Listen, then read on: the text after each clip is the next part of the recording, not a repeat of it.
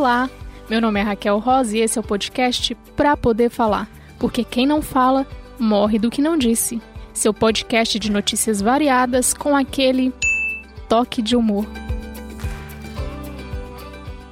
Fala, meu povo! Hoje eu tô aqui para poder falar de 2020.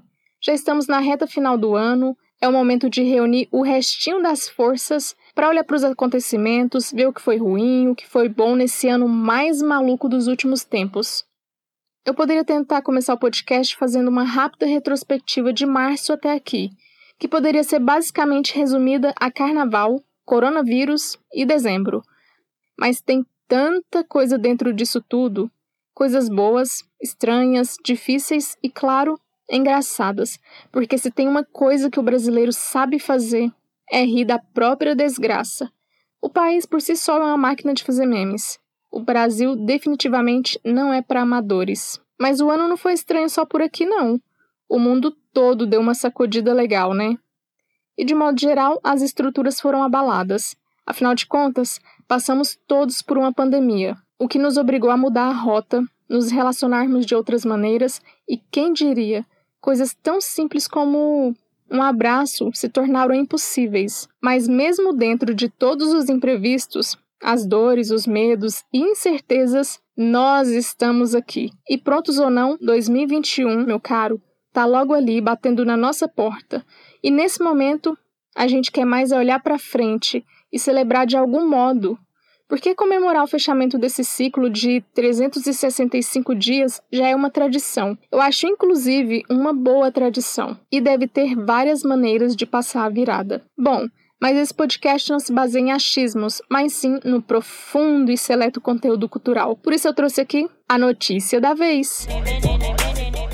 A notícia da vez foi publicada no Remesso Online e fala sobre tradições de Ano Novo mais diferentes ao redor do mundo. As tradições e ritos para conquistar sorte no ano que está por vir vão muito além dos costumes brasileiros, comer lentilha, vestir-se de branco e pular sete ondas. Na África do Sul, as pessoas dão boas-vindas ao Ano Novo arremessando móveis e eletrodoméstico nas ruas. O ritual é um símbolo de renovação. Na noite de Ano Novo, o policiamento no país é reforçado para garantir que a tradição não cause grandes transtornos e nem machuque ninguém. Ainda bem que rola certo cuidado, né?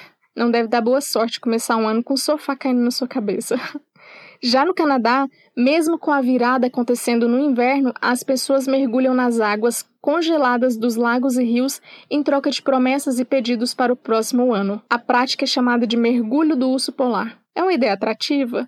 Não, mas acho que deve ser algo bem motivante, porque a pessoa deve pensar: não é possível que eu quase morri congelada para desistir agora. Aí cumpre a promessa nem que seja na força do ódio. No Chile, na cidade de Talca, os moradores celebram a virada do ano no cemitério da cidade. Trata-se de uma comemoração oficial, com a presença do prefeito e a realização de um ato religioso. E aqui eles falam também da China, onde a chegada do ano novo é celebrada por 15 dias, ou seja, é tipo carnaval daqui. Existem muitas maneiras diferentes de comemorar o fim do ano, umas até inusitadas, como as da matéria. Mas esse ano essas tradições também vão ser afetadas, porque, infelizmente, a recomendação ainda é para não fazermos aglomerações. Aqui no Brasil, até a festa do Rio de Janeiro, muito tradicional pela queima dos fogos, vai acontecer de modo online. Quem diria que 2021 ia vir em live? É uma loucura mesmo. Mas agora vamos para o quadro Quer saber o quê?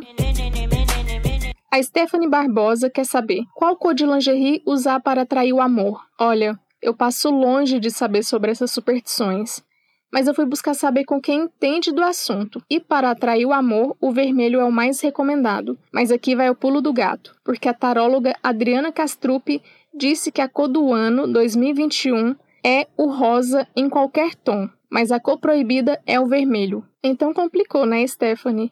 Mas vou deixar uma dica não usa a mesma cor do ano passado. Porque, olha, eu acho que não deu muito certo.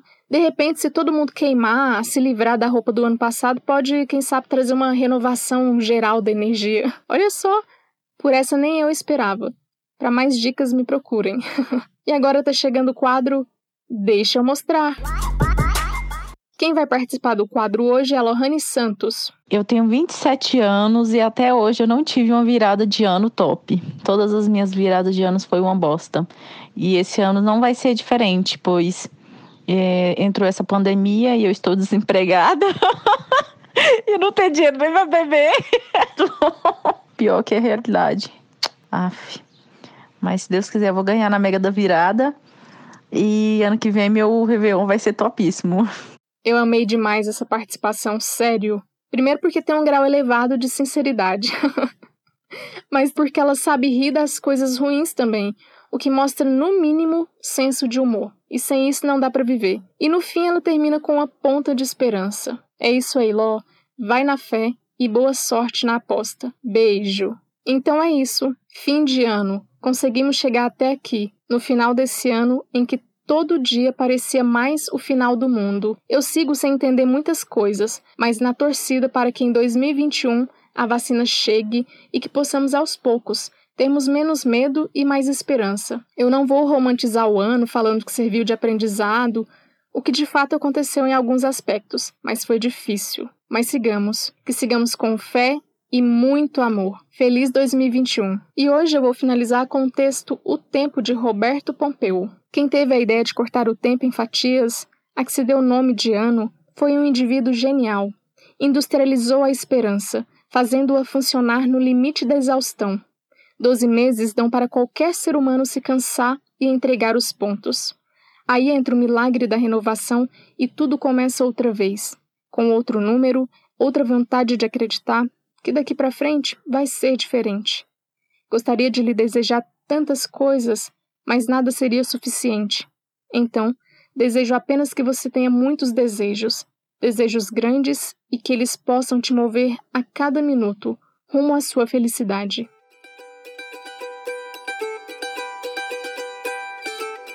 Se você quer participar do próximo podcast, pode entrar lá no arroba pra poder falar no Instagram, que você vai saber sobre os próximos conteúdos e assim poder participar.